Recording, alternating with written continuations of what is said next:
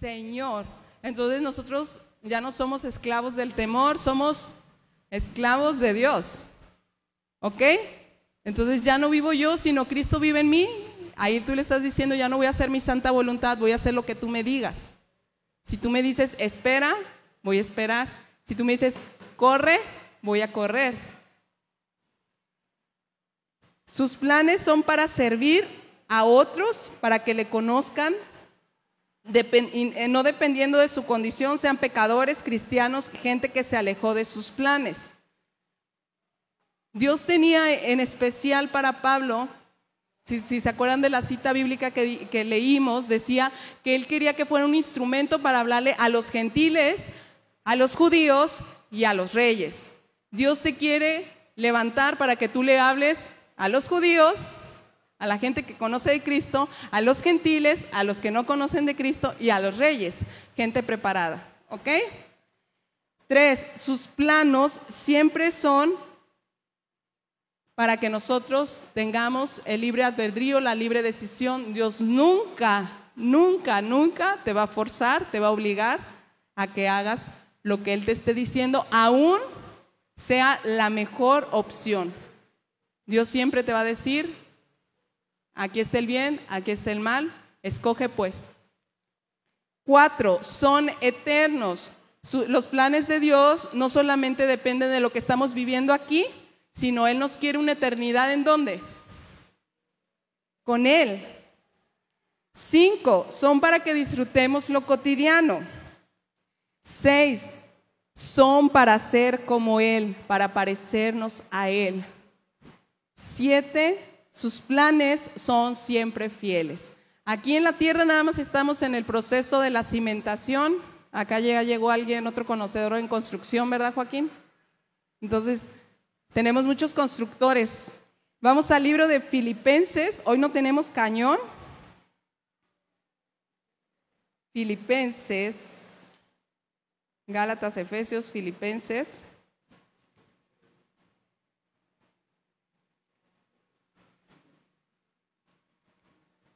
Filipenses 1, 3 al 6. Dice, Doy gracias a mi Dios siempre que me acuerdo de vosotros, siempre en todas mis oraciones, ruegos, eh, ruego con gozo por todos vosotros, por vuestra comunión en el Evangelio desde el primer día hasta ahora, estando persuadidos de esto, que el que comenzó en vosotros la buena obra, la, la perfeccionará hasta el día de Cristo. Ok, ¿cuál obra? Tu obra de construcción ¿Ok? Hoy nos vamos a poner arquitectónicos y ingenieros civiles y este, contratistas, albañiles. ¿Alguien ha trabajado en la albañilería? ¿Sí? A ver, Alonso, ah, pues hiciera otro conocedor en construcción. Este, Ramón, también. Es más fácil este, hacer un colado que estudiar para un examen. ¿Qué es más fácil? ¿Echar el colado o estudiar para el examen? Estudiar para el examen. Me acuerdo que Julio cuando no quería estudiar lo mandó su mamá a trabajar con un albañil una semana. No aguantó la semana, creo, nada más duró tres días y dijo, ¿sabes qué? Mejor me voy a la escuela. Y se fue a la escuela. ¿Ok? Así es que tengamos fe, no nos desanimemos, que desde el momento en que tú aceptas que Cristo esté aquí en tu vida, Puede haber bajas, puede haber altas, puede haber desánimos, puede haber motivaciones y estar al 100, pero sus planos, los planes de Dios son fieles. Para lo que empezó un día, lo va a terminar. Así es que ánimo, ánimo, ánimo. ¿Ok? Ahora vamos a hablar de alguien que normalmente no hablamos. O no sé si ustedes en su casa sí hablen. El tren. Creo que es el tren. No vamos a hablar del tren, para los que están escuchando la grabación. Vamos al libro de Job. Job 38.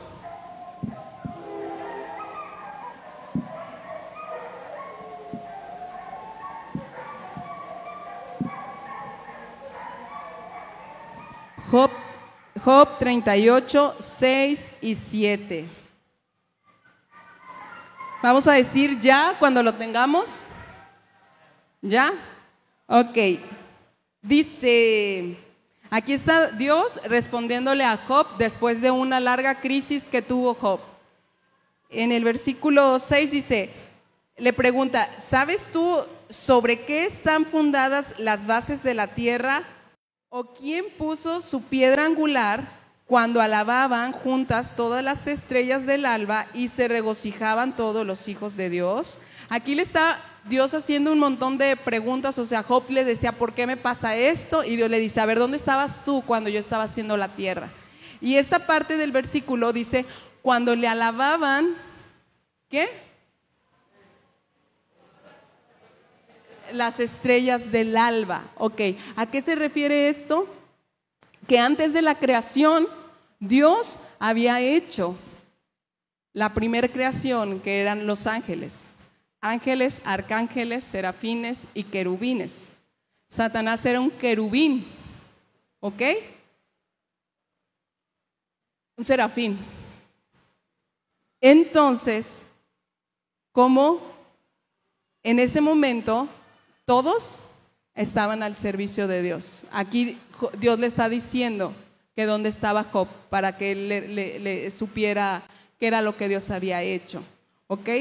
Entonces, a lo que voy es que Satanás estaba en la presencia de Dios, al servicio de Dios, pero vamos a ver qué pasó con su corazón. En Isaías 14,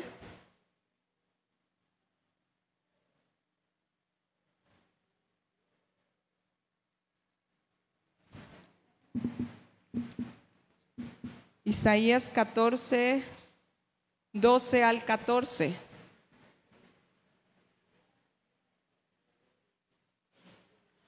¿Cómo caíste del cielo, lucero, hijo de la mañana, derribado fuiste a tierra? Tú que debilitabas a las naciones, tú que decías en tu corazón, subiré al cielo, en lo alto, junto a las estrellas de Dios, levantaré mi trono y en el monte del testimonio me sentaré en los extremos del norte. Sobre las alturas de las nubes subiré y seré semejante al Altísimo. Vamos muy rápidamente a Ezequiel 28.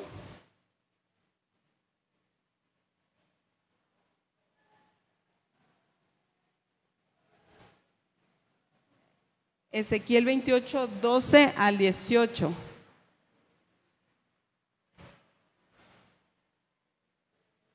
Hijo de hombre, entona lamentaciones sobre el rey de Tiro y dile, y, dile, así ha dicho Jehová el Señor, tú eras el sello de la perfección, lleno de sabiduría y de acabada hermosura. En Edén, en el huerto de Dios, estuviste. De toda piedra preciosa era tu vestidura, de corneria, cornería, cornerina, topacio, jaspe, crisolito, berilo, ionice, de zafiro, carburcio, esmeralda y oro. Los primores de tus tamborines y flautas fueron preparados para ti en el día de tu creación. Tú, querubín grande, protector yo te puse en el santo monte de Dios. Ahí estuviste y en medio de las piedras del fuego te paseabas. Perfecto eras en todos tus caminos desde el día en que fuiste creado hasta que se halló en ti maldad. A causa de tu intenso trato comercial te llenaste de iniquidad y, pecaste, por lo cual yo te eché del monte de Dios y te arrojé de entre las piedras del fuego, querubín protector. Se enalteció tu corazón a causa de tu hermosura, corrompiste tu sabiduría a causa de tu esplendor. Yo te arrojé por tierra y delante de reyes te pondré por espectáculo. Con tus muchas maldades y con la iniquidad de tus tratos comerciales profanaste tu santuario. Yo pues saqué fuego de en medio de ti, el cual te consumió y te puse en ceniza sobre la tierra ante los ojos de todos los que te miran. Ok, ¿Te puedes imaginar esa perfecta creación que Dios hizo? Era el sello de la creación. Era un querubín, ahora sí vimos que era un querubín. Estaba al servicio constante de Dios. Y eso muchas veces a mí me hace temblar porque a veces los que estamos más al servicio a lo que se ofrezca frente algún grupo, ya sea en la alabanza, en maestros, predicando, puedes recordar que Satanás también estaba en la misma postura y posición que tú. ¿Y qué pasó? Se enalteció su corazón, hubo soberbia y fue desechado. Entonces es algo que tiemblo para que no entre en mi corazón, porque siendo Satanás lo que fue, que te exime a ti y a mí que podamos también llenarnos de soberbia. Hay unas características que Satanás utiliza para llevar a cabo sus planes. Es, él vino para robar. Ahora sí se la saben, para robar, para matar y destruir. Él es el padre de la mentira. No creas que se te va a presentar y te... bueno, ya no, tú no caes. Uy, hermana Marisabel, soy Satanás. Roba. No. Él tiene que ser muy inteligente para saber cómo te va a llegar.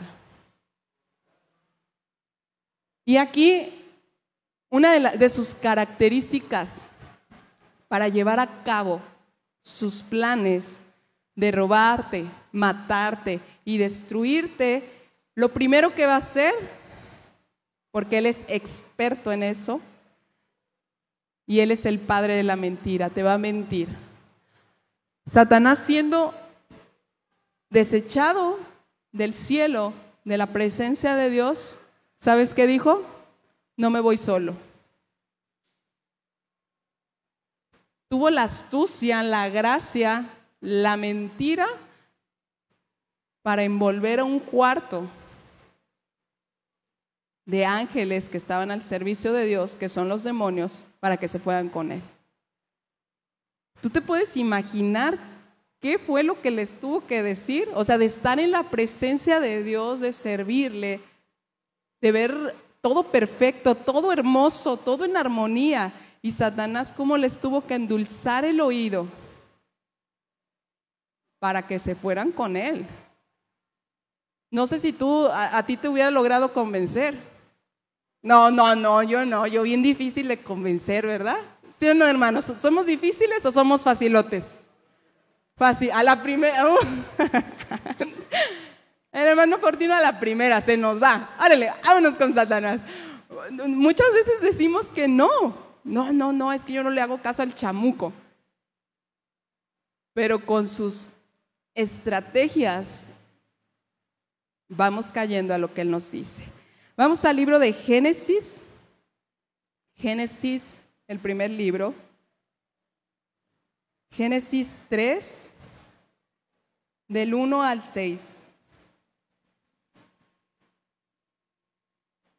Dice, la serpiente era más astuta que todos los animales del campo que Jehová Dios había hecho y, dijo a la mujer, con que Dios os ha dicho, no comeráis de ningún árbol del huerto.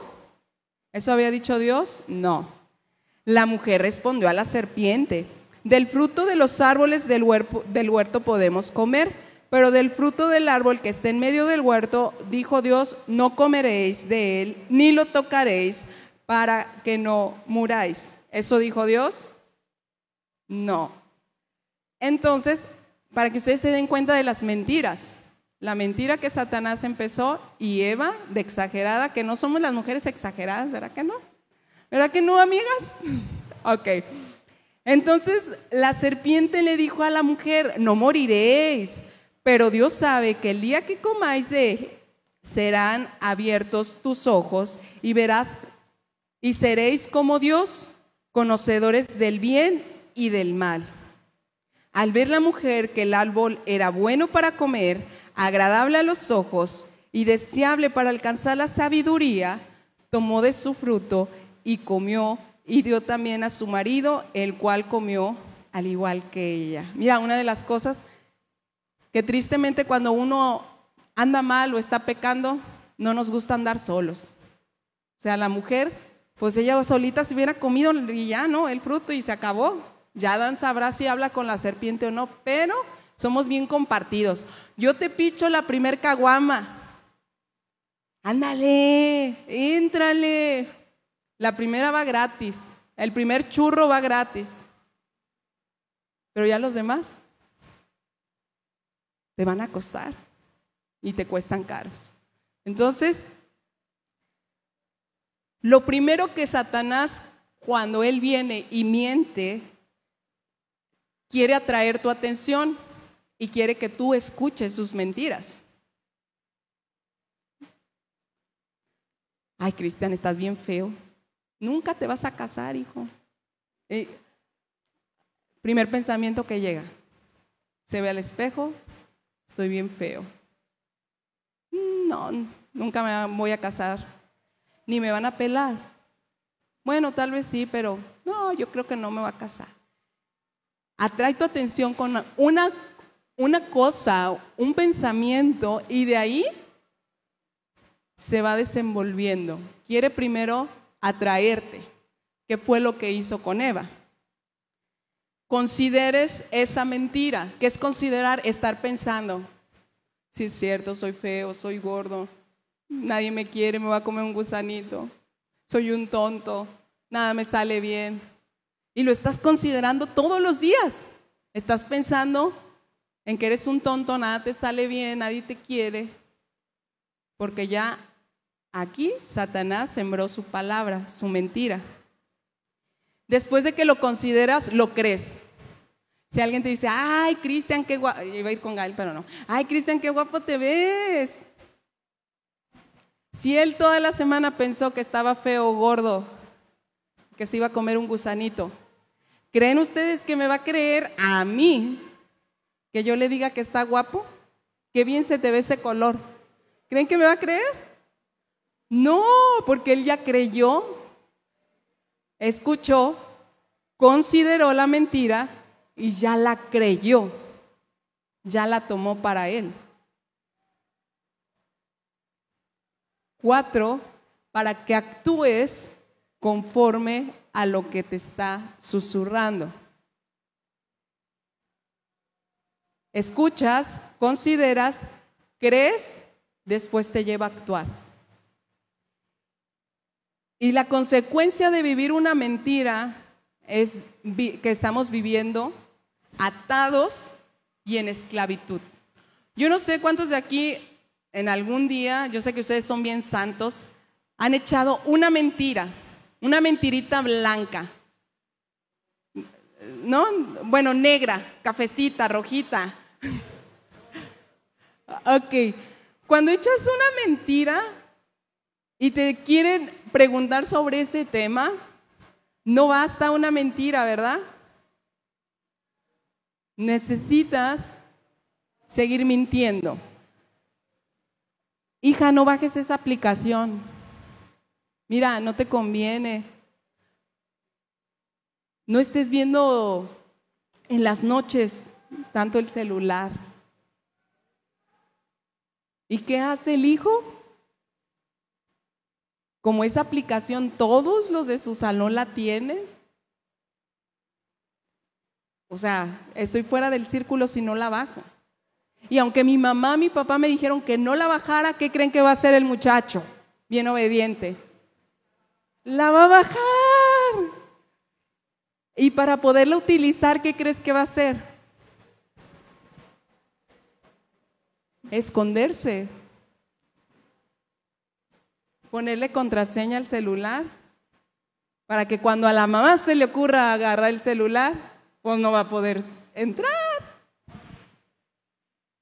Y cuando la mamá le diga, ¿por qué pasas tanto tiempo en el celular? ¿Qué haces?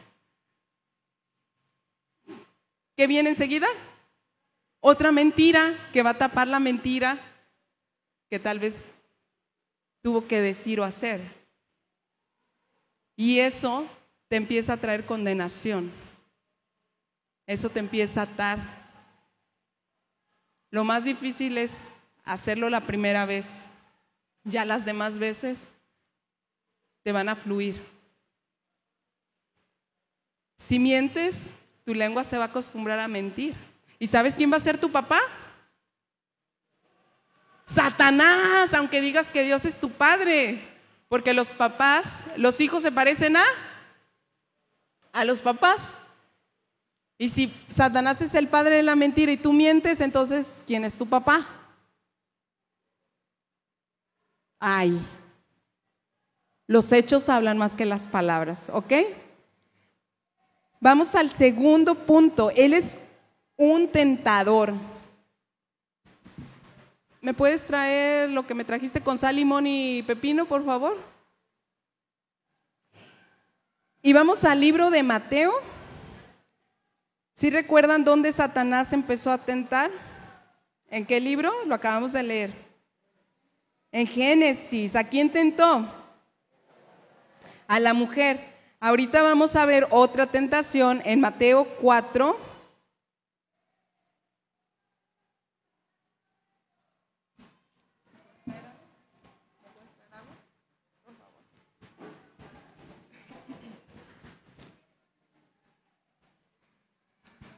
Mateo 4, 1 al 11. Vamos a decir no. ¿Ya lo tienen?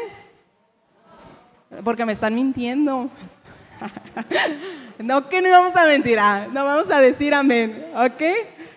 Dice, entonces Jesús fue llevado por el Espíritu al desierto para ser tentado. ¿Por quién? Por el diablo. Después de haber ayunado 40 días y 40 noches, sintió hambre. Se acercó el tentador y le dijo, si eres el Hijo de Dios, di que estas piedras se conviertan en pan. Y él respondió y dijo, escrito está, no solo de pan vivirá el hombre, sino de toda palabra que sale de la boca de Dios.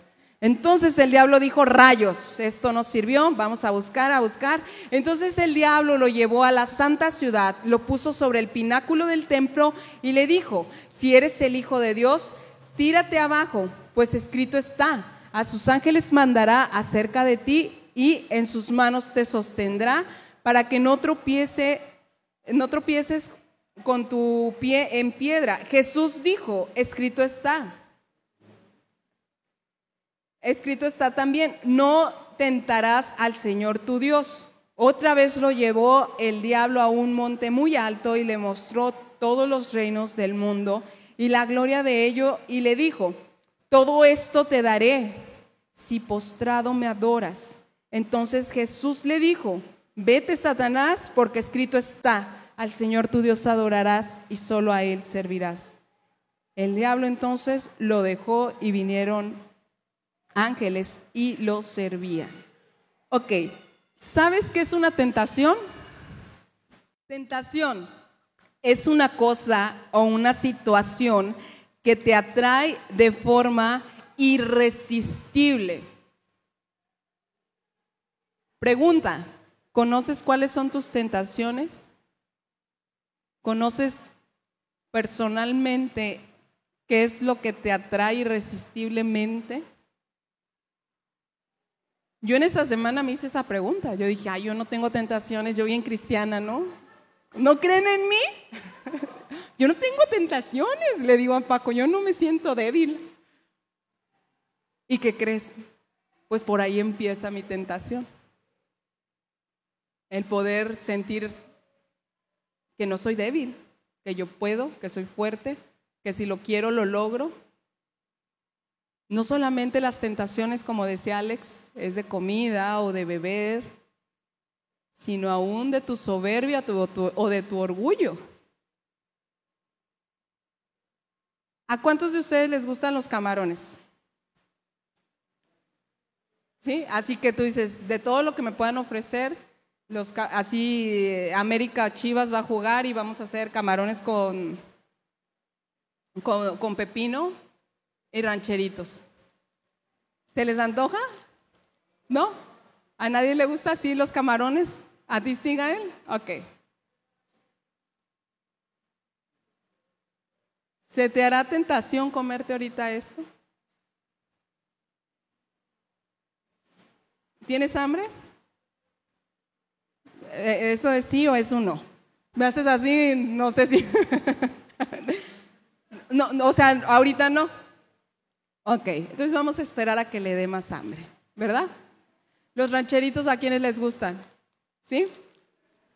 ¿Les es tentación ahorita? Si yo te digo, la Vania sí, es mi tentación. Ok. ¿Por qué se te antoja?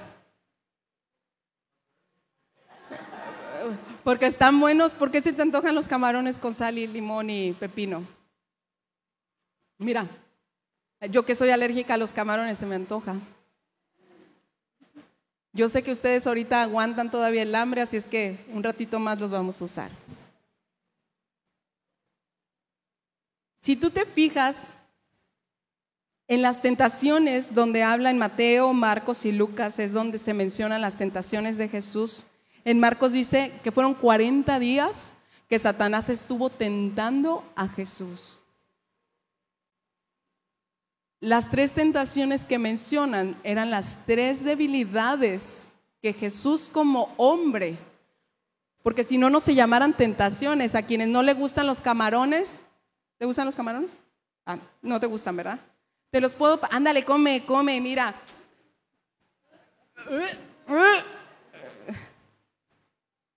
No le implica ningún esfuerzo decir no, gracias. Pero si le voy acá con la que sí le gustan los camarones, mira, quítame el cubro, huélelo. ¿Se te antoja? Tiene mucho limón. Y no se llamarían tentaciones si no fuera algo atractivo para tu carne. Imagínate Jesús 40 días ayunando. Como todo hombre, le llegó el hambre. Y el hambre, yo no sé a ti, pero el hambre es canija, ¿verdad? Cuando llegas y no hay nada que comer en tu casa, tu mamá se fue a un mandado y llegó súper tarde, y tú, ¿y qué vamos a comer? Y nada más hay tortillas, ¿y qué voy a hacer con tortillas? Y si ya sabes que llego a esta hora, ¿por qué no hiciste nada? ¿Por qué no compraste? Y te pones de buenas y alegre y a cantar y a, ¡uh! ¡Tengo hambre! ¿Verdad que sí? No, nos ponemos... ¿Tú crees que a Jesús no se le antojaba comer? Sí, yo lo más que he ayunado son tres días y al tercer día estás así como que con la pila súper abajo y lo que te pongan te lo quieres comer. Pero Jesús dijo, no. A Satanás se le había entregado el poder y la gloria y eran cosas que él estaba ofreciendo a Dios. Jesús sabía cuál era su propósito al venir en la tierra y cuál era morir en la cruz. ¿Qué prefieres, Jesús? Morir en la cruz o el poder y la gloria de todos los reinos. Adórame, póstrate. Se acabó. Yo creo que día, de los 30 a los 33, Jesús estuvo pensando cuál era su meta. ¿Qué diferencias encontramos entre las tentaciones con Eva y la, tentación que vivió Jesús. ¿Qué diferencias encuentras? Punto número uno. Eva dialogó con la serpiente y eso le permitió tejer su telaraña en su cabeza. Aunque Eva decía parte verdad y parte mentira y exageraciones, ella estuvo platicando con la serpiente. ¿Y qué hizo Jesús? Él no platicó. Él, mira, escrito está, no solo de pan vivir el hombre. Escrito está, al Señor tu Dios solo adorarás. Escrito está, escrito está. ¿Qué tanto tú te sabes de esto para hacerle frente a las tentaciones que vas a tener. O vas a dialogar con la serpiente cuando estés en pleno cachondeo con tu novia, con tu novio. Ay, nomás poquito, ay, nada más bésame, abrázame. O cuando veas a una muchacha y se te van los ojos a las pompis. Ay, nada más la vi. O cuando llegue alguien, ay, te tengo un chisme. Ay, a ver, a ver, dime, dime, sí, sí, sí, sí, a ver los... Dejen, agarro una porque yo tengo hambre. Yo tan buena. ¿A ti, verdad? No, no, no entiendo. eso fue lo que marcó la diferencia. Uno dialoga, el otro con la palabra. No tienes mejor arma que no sea la palabra de Dios. Aún seas niño, adolescente, joven, adulto, con lo único que vas a poder hacerle frente a Satanás es con la palabra de Dios. No va a haber otra. Y los resultados los vemos. Jesús salió victorioso en sus tentaciones. Y Eva se llevó entre las patas a su viejo. Ándale, tú también entrale. Ok. Tercero, Él es el príncipe de las tinieblas. Primera de Juan.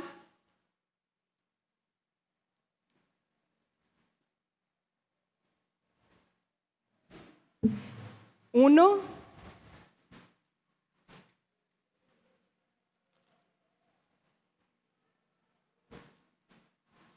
1, 5 al 9.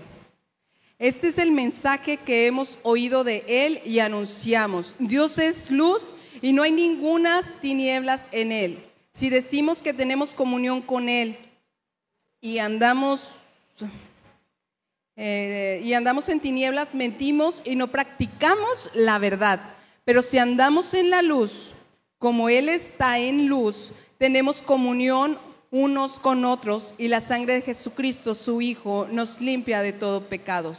Si decimos que no tenemos pecado, nos engañamos a nosotros mismos y la verdad no está en nosotros. Si confesamos nuestros pecados, Él es fiel y justo para perdonar nuestros pecados y limpiarnos de toda maldad. Ok. Llevamos tres puntos. Uno, Él se mueve y Él es el padre de mentiras. Dos, sus planes para ti siempre va a ser tentarte. Tres, Él es príncipe de las tinieblas. No te engañes, ningún negocio que lleve algo chueco viene de Dios. Ningún negocio que te ofrezcan y que tengas que mentir poquito, que tengas que robar poquito, como nuestro amigo Lallín, viene de Dios. Dios es luz y todo tiene que estar claro como el agua. Mira, cuando yo estaba joven, hace mucho, este, hace mucho tiempo, yo este, tuve un novio y andamos entre que, que sí andábamos y entre que no andábamos y entre que yo le mentía a mis papás de que yo decía que no andábamos, pero sí andábamos. ¿Ustedes me entienden, chicos, chavos? ¿Sí les ha pasado eso? No, ¿no les pasa? Bueno, en mis tiempos, uh, eso pasaba a veces, que uno quería guardarse cosas y yo desde niña yo he tratado de ser una persona muy clara. Entonces, si me decía mi mamá, ¿qué tienes? Ay, es que me siento triste, me siento mal porque reprobé, me saqué un 8, algo así. Entonces, el mentir para mí me causaba un conflicto. O sea, yo el ver la cara y decir, bueno, pues si esto es de Dios, ¿por qué no se da bien? Entonces, si tú ocultas algo, chico, chavo, adolescente, si eso se trata de esconderlo, quiero que inmediatamente pienses que si no estás en luz, eso no viene de Dios. Si tienes que mentir, eso no viene de Dios. A Dios les gustan las cosas derechas, justas, honestas, transparentes. Pero depende de ti, porque a veces nos queremos medio esconder. Vamos a ver pornografía un rato. ¿Y qué crees? Dios está ahí. Si te tienes que esconder para ver películas candentes, groseras, entonces, ¿qué? ¿Es de Dios o no es de Dios? No es de Dios. Punto número cuatro. Sus planes siempre van a ser muy inteligentes. La astucia, como leíamos en Génesis, Satanás era el animal más astuto de toda la creación. Muchas veces nos justificamos en que cometemos ciertos errores y decimos, ay, me caí, caí en tentación. Muchos pastores, líderes, esposos, esposas, caen en fornicación, caen en adulterio. ¿Y tú crees, o sea, tú crees que con tiempo no se dieron cuenta que la secretaria se le estaba insinuando? ¿Tú crees que con tiempo el esposo no pudo haberle dicho a la esposa, ¿sabes qué? Tengo esta tentación. ¿Y tentación que dijimos que era? Algo que se me antoja.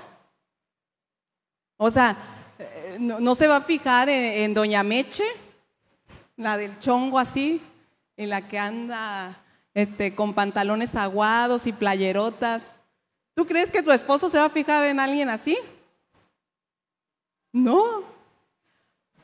Una vez, este, desde que nos conocemos Paco y yo, eh, siempre Paco le ha gustado el color de mi cabello, entonces me dice, no te hagas nada, mira, estás así bien y que así me gustas.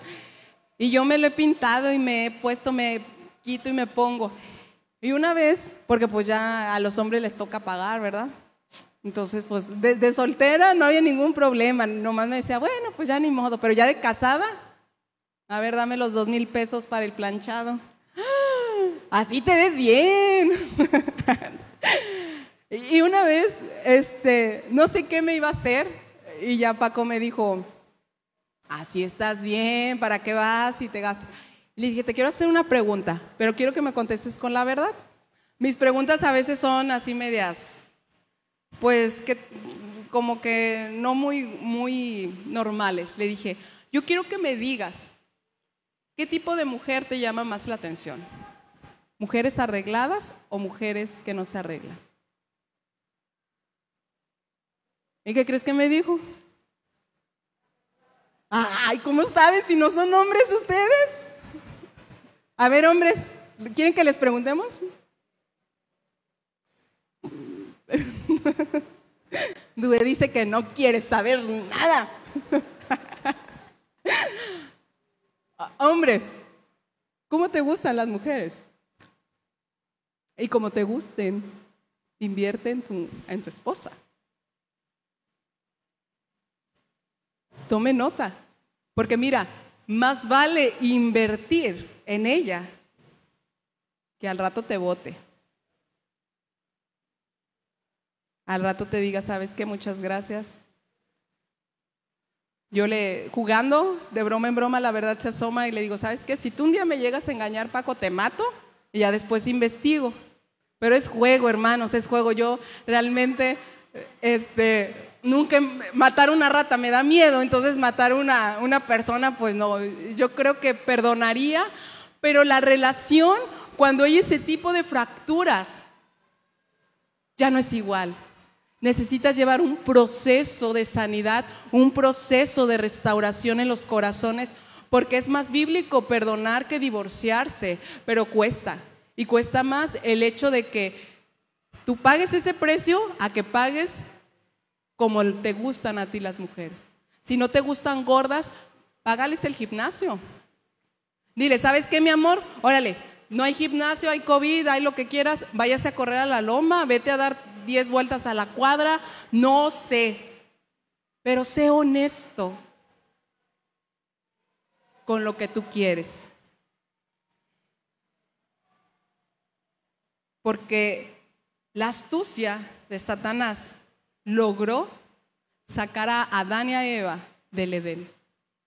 La astucia de Satanás te puede sacar del paraíso de tu familia en el que tú ahorita te encuentras. Quinta y última, dentro de los planes de Satanás es el poderte distraer. Y tú puedes decir, ay, es el más tonto ese. Es el más insignificante, ¿cómo que me quiere distraer? Pero si te das cuenta, hoy en día nos cuesta mucho trabajo el poder tener la atención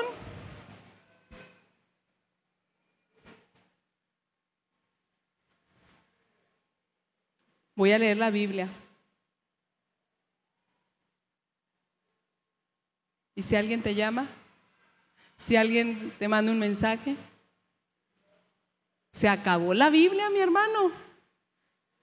Y te vas a leer el mensaje, a contestar la llamada. Y por una distracción, antes se decía que por tomar, ir tomando o estar en estado de ebriedad, ocurrían muchos accidentes automovilísticos. Ahora yo no sé si tú te has dado cuenta cuál es el primer lugar en accidentes. ¿Has visto gente que maneja moto y va contestando el teléfono? Moto. O sea que yo digo, no, no, inventes. O sea, te caes o te lleva eh, otro carro. ¿Cuáles son tus distracciones? ¿En dónde Satanás te toma de tu mente. Y si Dios te quería dar una palabra, se te fue. Si Dios te quería hablar en el tiempo de alabanza, pero que querías ver la hora, se te fue.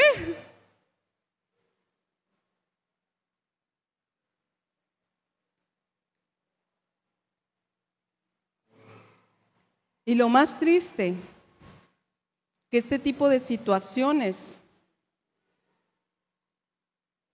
te llevan a alejarte de las personas que amas. Yo sé que aquí no pasa, me han contado que a veces los hijos te están hablando. Espérame, deja contesto este, el mensaje que me mandaron. Ahí estoy viendo un video, ahí estoy haciendo tarea. Mamá, mamá, pero quiero que me veas, mira cómo salto en un pie. Ay, ahorita, ahorita me dices. Aquí no pasa, ¿verdad? Estamos en la prédica y estamos pensando en, lo que vamos a comer. Estamos en la alabanza y estamos viendo cuántas canciones sigue. Ya se tardó mucho Eddie, ya se tardó mucho Gael. Ya me cansé, ya tengo calor. Y lo que Dios te quiere decir, se te va. Y ese, ese plan de Satanás para tu vida es el más vigente y el que más le está dando resultados de desviarte de lo que los planes que Dios tiene para ti, que son eternos, que son buenos, que son perfectos. Ya nos distrajimos. Dios le interesa tu familia. Dios desde Génesis hasta Apocalipsis habla acerca de la familia. Tú como cristiano Tú como seguidor de Jesús, ¿qué tan dispuesto estás de pagar el precio para que tus generaciones puedan estar enamorados así como tú estás ahorita de enamorada? Yo no sé qué tan enamorado estés, tal vez estés así, tal vez estés así. ¿Y sabes? En un taller hicieron un estudio y el resultado de este estudio llegó a la siguiente conclusión. Ningún avivamiento en el mundo, ningún avivamiento, ningún mover de Dios en el mundo, ninguno. Son palabras, imagínatelas, con mayúsculas y en rojo. Ningún avivamiento en el mundo ha trascendido o se ha ido hasta la cuarta generación. El testimonio de Cristo desaparece a la cuarta generación de cristianos. Si en nuestra generación no hacemos algo extraordinario, estaríamos a expensas de los mismos resultados. Si no hacemos algo diferente a lo que hicieron ellos, ¿qué va a pasar? Pensemos qué van a suceder con tus nietos. ¿Y sabes por qué? Porque tus hijos no ven a Cristo en ti.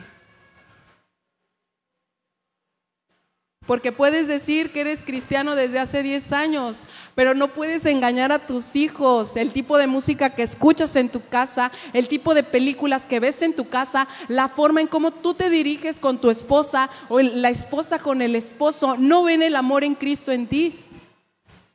¿Y tú crees que ese tipo de cristianismo les va a interesar a los hijos? No. Van a decir, esto es una estafa, esto es una mentira. Mis papás aquí predican y en mi casa ni atención me prestan, ni se preocupan por mí, ni me demuestran que me aman. Y no solamente hablo de los líderes o de los pastores, hablo de tu casa. Y ponte a pensar. Yo dije, a ver, a ver, ¿quién de los que estamos aquí en la iglesia hasta la cuarta generación están aquí? Y me acordé de la familia de Lalo,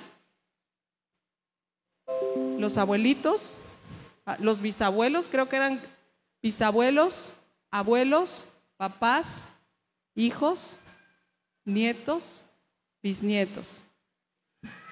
Y chequen los que son de la familia de, de, Lalo, cómo es el tipo de cristianismo que están viviendo. Qué tan difícil ha sido ¿En qué generación ha sido difícil que se comprometan a amar a Dios? No que se comprometan en una religión. Pudieron ser apostólicos, bautistas, pentecostés, católicos, lo que sea. ¿Sabes por qué? Porque Satanás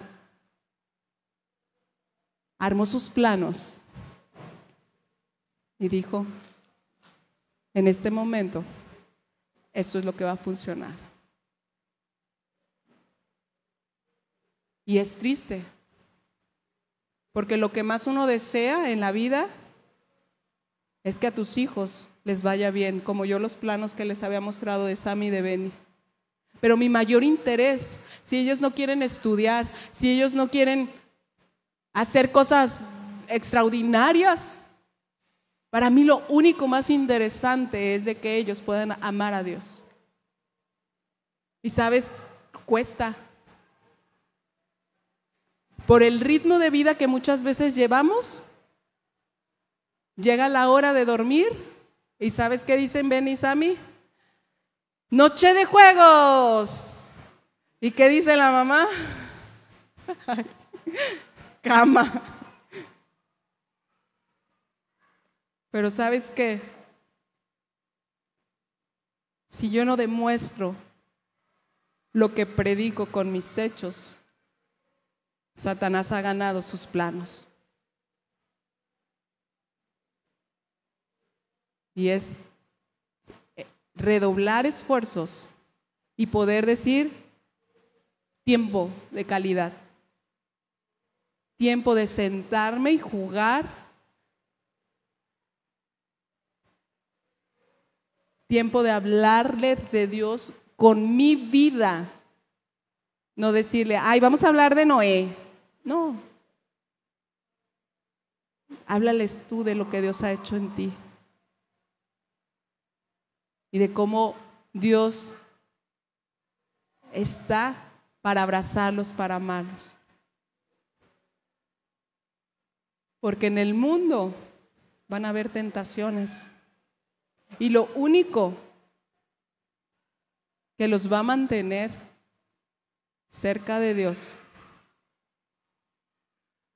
es el que tanto ellos lo conocieron a través de la vida de sus papás.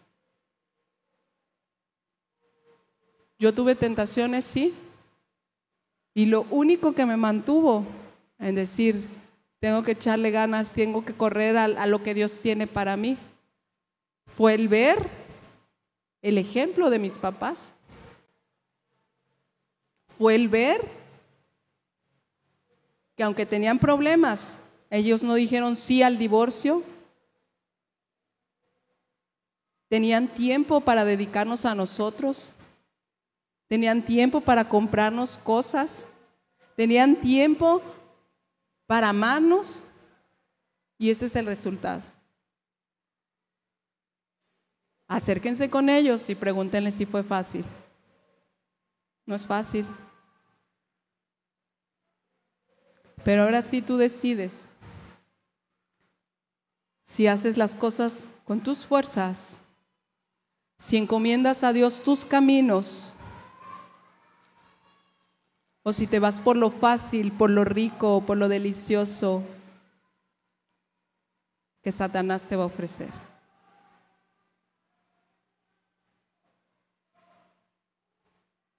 Es tu decisión. Dios quiere ver a tus nietos consuelo amándole, sirviéndole, adorándole, pero quiere verlo en ustedes. Alonso, Joaquín, Betty. No digo que no lo vea, pero necesitan redoblar esfuerzos. Cierra tus ojos.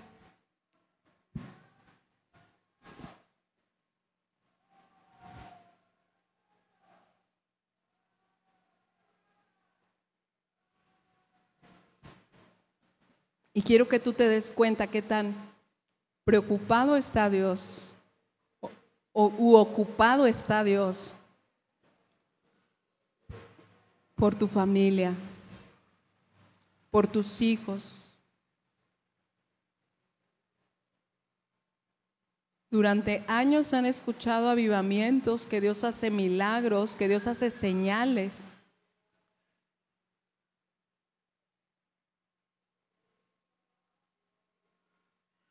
Pero todas esas cosas, si los hijos de los que van al frente y los nietos de los que van al frente no ven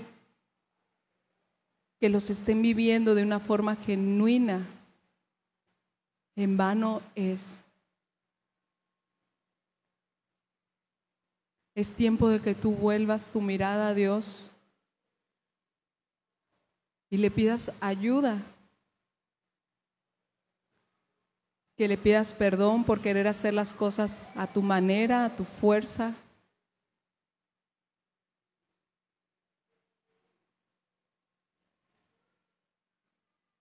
Padre, perdona, Señor, nuestros corazones. Perdónanos por ser egoístas, por ser orgullosos por solamente pensar en nosotros.